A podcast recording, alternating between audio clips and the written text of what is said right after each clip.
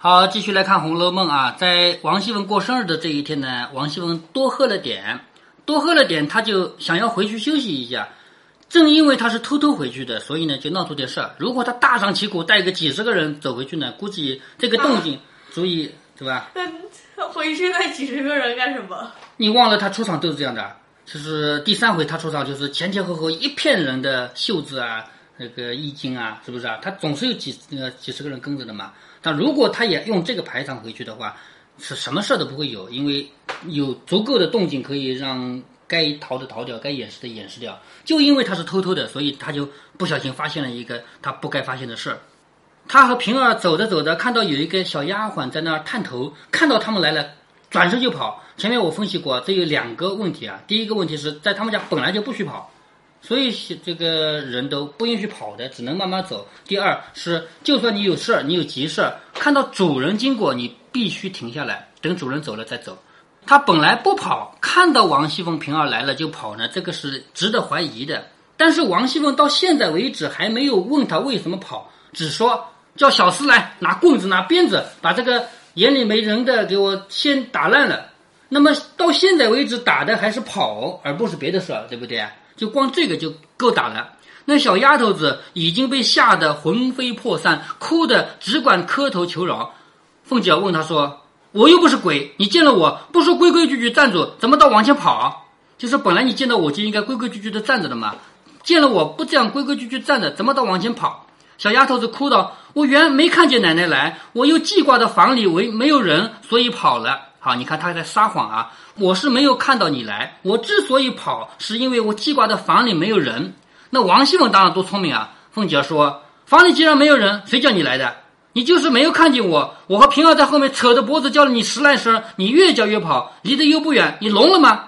你还和我犟嘴，说的便扬手一掌打在脸上，打的那小丫头一栽，这边脸上又是一下，顿时小丫头两腮紫胀起来，就两个脖子都被打肿起来了。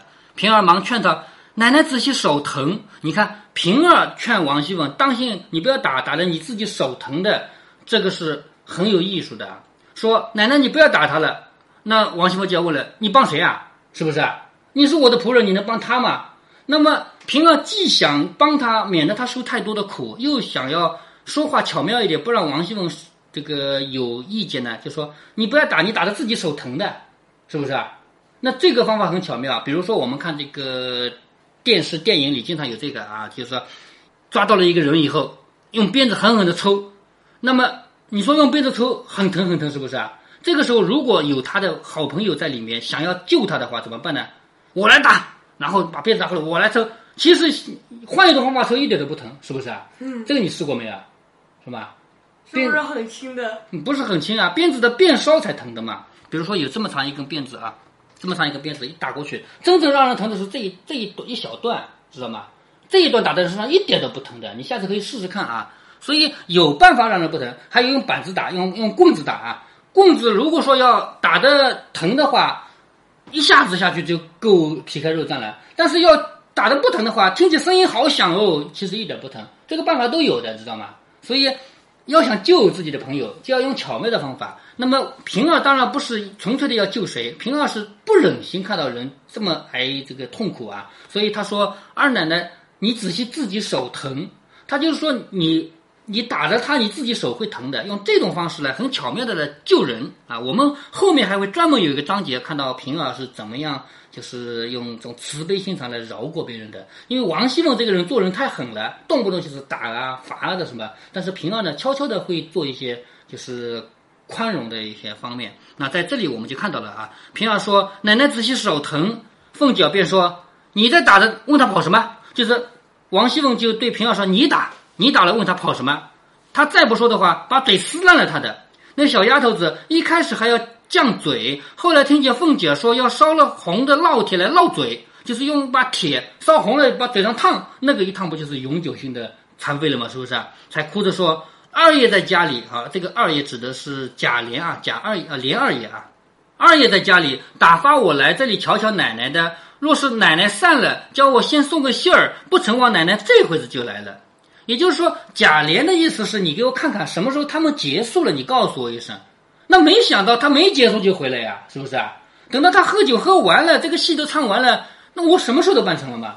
偷情不就是偷一会儿吗？是不是？没想到他就喝了这么点酒就跑回来了，是不是啊？所以不成忘，就没想到奶奶这会子就来了。凤姐儿见话中有文章，说叫你瞧我做什么？难道怕我回去不成？就是他是不是怕我回去？必有别的缘故，快告诉我，我从此以后疼你。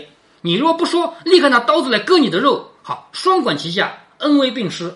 如果你告诉我，我以后就好好对你，你是我的心腹。如果你不告诉我，现在就拿刀子来割你的肉，是不是啊？你又有恩又有威。你如果对我好，我就对你有恩；如果你对我不好，我对你有威，叫恩威并重。说着回头向头上拔下一根簪子来，向那个丫头嘴上乱戳，吓得那个丫头一行躲，一行哭。就嗯，簪子是呃锋利的吗？就算不锋利，我拿个那个棍子来戳戳看，疼不疼？是不是啊？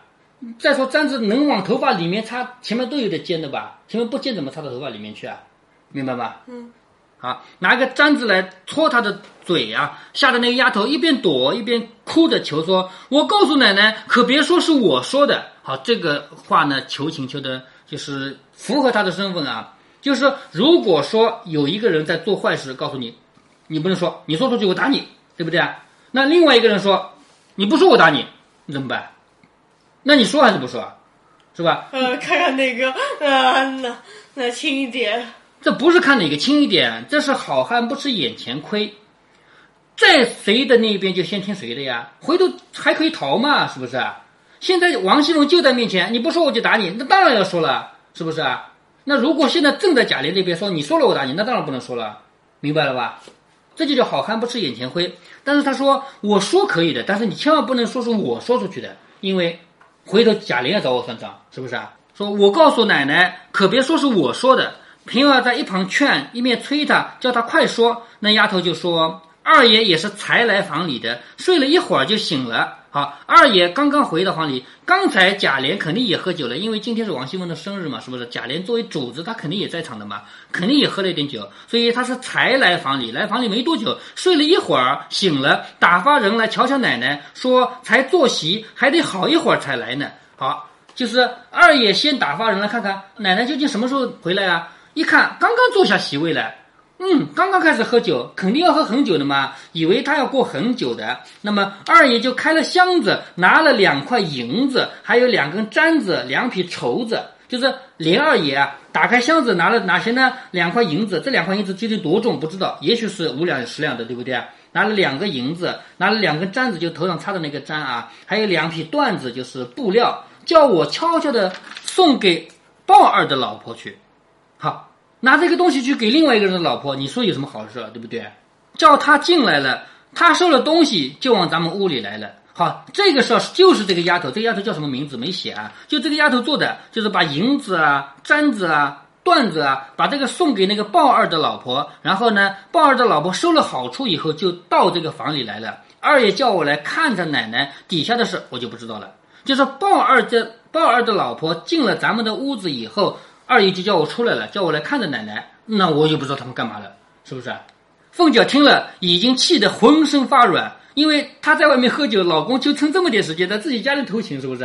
她就气得浑身发软，忙立起来，一进来家，忽然到了院门口，又见到一个小丫头在那探头，就是她派了两个人看的，是不是？还有一个小丫头在自己家门口在那探头，一见凤姐也缩了头就跑，凤姐提着名字喊：“喝住，停住！”就是凤姐直接喊他名字，给我站住，不许跑！如果让她跑进去喊一声说二奶奶回来了，里面躲也躲起来了，是不是啊？嗯，就没让她跑，没让她到里面去报信。那丫头本来就伶俐，你看啊，两个丫头是不一样的。这个丫头比前面那个聪明，她见躲不过了，就干脆跑出来，笑着说：“我正要去告诉二奶奶呢，可巧二奶奶来了。你看多聪明啊！我正好要告诉你呢，你来了。告诉他你什么？对，就是我要告诉你家里有人偷情啊，是不是啊？”我正好有事要告诉你呢，可巧你就来了。这样一来，王熙凤不就不打我了吗？对不对？凤姐说：“告诉我什么？”那小丫头子便说：“二爷在家，这么这么这么这么，就把这个事儿给说了，跟方才说的话也一样的，又说了一遍。”凤姐呸了一口说：“你早做什么了？这回子我看见你了，你来推干净。”好，王熙凤是个聪明人，她哪会不懂这个事情啊？哦，你以为你是好人啊？你要告诉我，早点告诉我啊！干嘛等我发现了你再告诉我？是不是啊？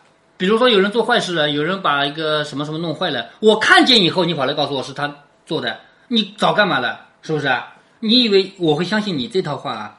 王熙凤就说。你早做什么了？这回子我看见了，你来推干净。说的也一扬手打了那个丫头一个趔趄，就是一个巴掌打过去，站都站不稳了，叫一个趔趄，便蹑手蹑脚的走到窗前。你看王熙凤没有大模大样的一脚踢开，她如果大模大样的一脚踢开，她一定能抓住两个人，但是她听不到他们说什么话。王熙凤蹑手蹑脚的来到窗前，就能听到他们说什么话了，对不对啊？他往里听的时候，只听里面有人说笑。那个妇人，好，那个妇人指的是鲍二的老婆嘛？那个妇人说：“多早晚，你家那个阎王老婆死了就好了。”好，这个妇人对贾琏说：“你的阎王老婆死了就好了。”这谁死了就好了？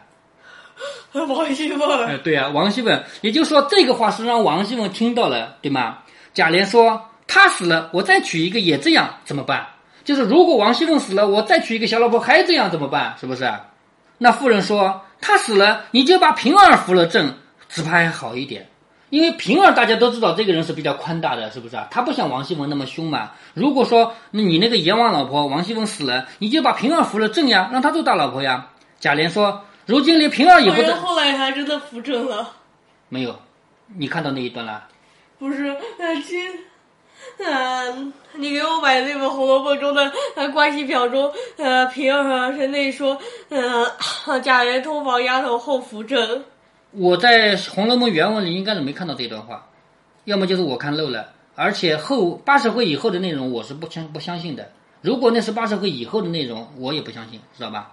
贾琏说：“如今连平儿也不叫我沾一沾了，你还记得吗？平儿都不让贾琏碰一碰的，明白吗？”他说：“还把他扶了正呢，连他都不给我碰一碰了。”平儿也是一肚子委屈，不敢说。我命里怎么又犯了个夜叉星？夜叉是什么？《西游记》里读多了，就是那个那个比较凶的那个，就是妖怪，是不是啊？就是我命里犯了两个夜叉，一个是王熙凤，一个是平儿。平儿虽然对你们不凶，可是他也不让我碰一碰啊，他还是我的同房丫丫鬟嘛，是不是啊？凤姐听了，气得浑身乱颤。只听他两个又赞平儿，就怀疑平儿自然背地里有什么怨语了。什么意思啊？就是这两个人，他们都希望我死了，可是他们希望平儿好，那说明平儿跟他们是一伙的，是不是啊？所以他这个时候喝酒喝糊涂了嘛。其实平儿跟他们是没关系的，他们俩偷情，像鲍尔家的那种人，肯定也跟平儿。只不过是因为他们。我，对，呃，平儿的哈有一种印象。哎，对他们认为平儿这个人比较宽大，所以宁愿让平儿扶了正，是不是啊？但是王熙凤不一样，她现在喝了酒，脑子里也糊涂了，他就以为平儿跟他们是一伙的，回身就打平儿。你看这个人不进去抓奸，我回身就先打了平儿两下，一脚踢开门进去，也不容分说，抓着鲍二家的厮打一顿。啊，进去先打鲍二家的，那他敢不敢打老公呢？在在那个年代啊，是台面上讲，女的是不可以打打老公，连骂都不可以骂的。王熙凤属于比较出格的，因为我们知道王熙凤这个人比较凶，对老公比较凶，是不是啊？在那个年代是不允许的，知道吗？但是恰恰也因为王熙凤强势，因为贾琏这个人没用，所以呢，在他们家确实有这个情况。但是你要知道，王熙凤在外人面前是不可以这么表现的，就是所有不相干的人都不能说，哎呦，贾琏这个人怎么？还没有王熙凤凶啊？嗯，好像是因为呃贾母她的原因。贾什么？贾母。贾母的原因啊啊，这也很多方面的原因啊。王熙凤自己娘家的势力也不差，他们家王家不是九省统治嘛，是不是？所以他们娘家势力也不差，有势力，而且她从小这样娇生惯养出来的，她脾气也是这样子的。所以这个是很多原因造成的。但是在那个年代，不管你娘家有多厉害，只要嫁了人，我们不是说三纲五常吗？说父为子纲，父为妻纲，是吧？君为臣纲，夫为妻纲，父为子纲，是不是啊？所以老婆应该听老公的，老婆怎么可以比老公还凶呢？所以怎么着都不可以打老公。所以他进去打的是谁啊？打的是鲍尔家的，抓到鲍尔家的厮打一顿，又怕贾琏走出去，因为如果贾琏走了，那就是没有证据了，是不是啊？便堵着门骂，就是堵着门不让贾琏跑掉。跑掉以后，那我说他们他们两个通奸，哪有证据啊？要抓住两个才算嘛！就堵着门在那骂，说好淫妇，你偷主子汉子。好，这里注意啊，他骂这个鲍二家的是淫妇，因为在那个年代，如果一个人跟另外一个人不是老公的男人这样上床的话，那就是淫妇嘛。好，淫妇偷主子汉子，你偷的是什么人啊？偷的是自己家主人，那这个罪加一等。如果你偷的是另外一个仆人，那还说得过去，就当然也是死罪啊。就是古代这个女的跟人通奸都是死罪，但是你这个死罪还不够，还比死罪还高一级呢。因为偷的是主人，知道吗？偷的是主子汉子，比死罪更高一级是什么？是呃剃头发还是嗯？不是啊，比死罪高的，比如说鞭尸，就是先杀了，然后再把尸尸体再打几鞭子，这也算吧？是不是啊？另外还有有有些人家是就是满门抄斩，那比死罪更更高嘛？满门抄斩什么？满门抄斩就是一家子有几个人杀几个人，全杀光啊，那那个比死罪高嘛？是不是啊？死罪只死一个人啊，明白吗？所以他就骂这个好淫妇，你偷主子汉子，还要致死主子老婆，平儿过来，你们淫妇王八一条藤啊，就是你们这个一个淫妇一个王八一条藤，多闲着我，你们外头你哄我，就是他说平儿你在哄我。说的又把平儿打了几下，你看王熙凤又要打平儿，其实他还是因为喝了酒啊，他没有想通这一层，他打的平儿有冤无处诉，只好气得干哭。因为现在平儿怎么办？平儿总不能回打吧，对不对？他也不能躲，也不能逃，因为主子打仆人那是该受的，就主子打仆人打也只能白打了，是不是啊？所以只好气得在那哭，骂道：“你们做那些没脸的事，好好的又拉上我做什么？”就是你们两个人在里面偷情哦，好好的还要说我，害得我被打是吧？说的也把鲍尔家的厮打起来，就是现在是平儿去打鲍尔家的。那王熙凤打鲍尔家的是因为什么？因为她偷情，她偷自己的老公，是不是啊？偷就是王熙凤的老公嘛。那平儿为什么打呢？平儿打是因为你连累我了，知道吗？你偷情偷情嘛，你还连累我，所以她也去打鲍尔家的。贾琏也因吃多了酒，进来高兴，也没有做什么机密。一见凤姐来了，已经没了主意。好，贾琏这个人看到王熙凤进来，给抓住了，就没了主意。这平儿也打起来，他酒气儿也上来了。就是平儿怎么可以打人啊？他毕竟是个仆人哎，是不是啊？凤姐儿打鲍二家的，他又又气又愧，只是不好说。为什么？王熙凤打人他是不好说的，因为。王熙凤是主子，打一个鲍尔家的这个仆人，是不是啊？没什么好说的。好，平儿你凭什么打人啊？你是仆人，你跟你有什么关系啊？是不是啊？那于是将来上来踢骂说：“好娼妇，你也动手打人。”然后就骂平儿，你也打人。平儿气怯了，忙住了手，哭着说：“你们背地里说话，为什么拉我呢？”凤姐儿见平儿怕贾琏，就越来越气了，赶上来打平儿，偏叫他打鲍尔家的。现在什么概念啊？王熙凤叫平儿，你给我打那个淫妇。平儿呢要打呢，贾琏又说你不许打，那你说平儿该打还是该不打？两个都是他的主人，是不是？王熙凤叫他打，贾琏叫他不许打。贾琏和王熙凤夫妻两个是他的主人，他这个为难了吧？最为难的是他了，是不是啊？平儿急了，便找出刀子来要寻死，也是对于他这个人的话，实在没办法了，我听谁的都不是，两个人。两个都是我的主人，就拿一把刀子就要寻死。外面众婆子丫头连忙拦住劝解。这里凤姐见平儿寻死，便一头撞在贾琏怀里，叫着说：“你们一条藤儿害我，被我听见了，刀都糊起来，你也勒死我。”贾琏气得从墙上拔出剑来说：“不用寻死，我也急了，一起杀了，我偿了命，大家干净。”就是王熙凤是一头撞，还有剑。他们家里放把剑就是装装的，也他也不学武功啊。但是那个时候有学武的人，你像后面要提到的一个人叫柳香莲，他就是练武的，后面会提到啊。那么像他们家放把剑作为装饰品也有的，但那个剑要想杀人也真能杀啊。啊，他说。你不用寻死，我来杀了你就好了嘛。你不是要寻死吗？是不是？寻死多难啊，我来杀了你更简单，是不是？为什么更简单？这也是就是顺着这个气说说的。你你要寻死，比如不管是跳井啊，还是上吊啊，你都要自己花力气的。我来呀，我一剑刺死你啊，是不是？所以他说我来，我把你们一起杀了，我再偿了命，大家干净。正闹得不可开交，只见尤氏等一群人来了，说这是怎么说的？才好好的就闹起来了。贾琏见来了人，越发以酒三分醉，就是喝了点酒以后，因为人多了以后，他就越越来越发发酒疯了，逞起威风来，故意要杀凤姐儿。其实他绝对不敢真的杀王熙凤的，但是人多嘛，他就想闹闹事情吧。凤姐儿见人来了，便不像以前那样撒泼啊。这里注意啊，王熙凤抓奸这个事情，放在我们现代社会和古代是不一样的解释。我们现代社会如果有一对夫妻，丈夫跟别人偷情，被老婆抓住了，那么这个老婆又打又闹，马上闹离婚，这都很正常。嗯，但在古代不允许，古代是男权社会，丈夫就是通奸，就是偷情，那也没什么大不了的。做老婆的，知道就知道了，哭哭而已，不可以抓奸，不可以就是去跟老公闹，知道吗？因为那个时候是男权社会，那个时候男女是不平等的，所以这个事情，王熙凤她是处于不利地位的。说她明明是受害者，因为丈夫跟别人偷情啊，她明明是受害者，但是她不可以闹，这是在那个年代她所必须所遵守的规矩。那现在既然人来多了，她还能继续打吗？就不可以了，是不是？所以凤姐见来了人，便不似之前那样泼了，丢下众人，便哭着往贾母那边跑。接下来王熙凤到贾母那边要去告状了。那么王熙凤她是怎样告状的呢？她肯定不可以说我刚才抓奸了，我刚才打爆人家的了。他要这么说的话，他自己先没理。我说过了，在那个年代不允许，知道吧？所以他到贾母那边告状，他一定要把自己说的很可怜，而且我绝对没动手，我只是倒霉的一方啊。接下来呢，他究竟怎么说的呢？我们下面就要来看看王熙凤的表演才能了啊。我们知道王熙凤是最会表演的，是不是？第三回就看出来了吧？啊，那么这一回他怎么表演呢？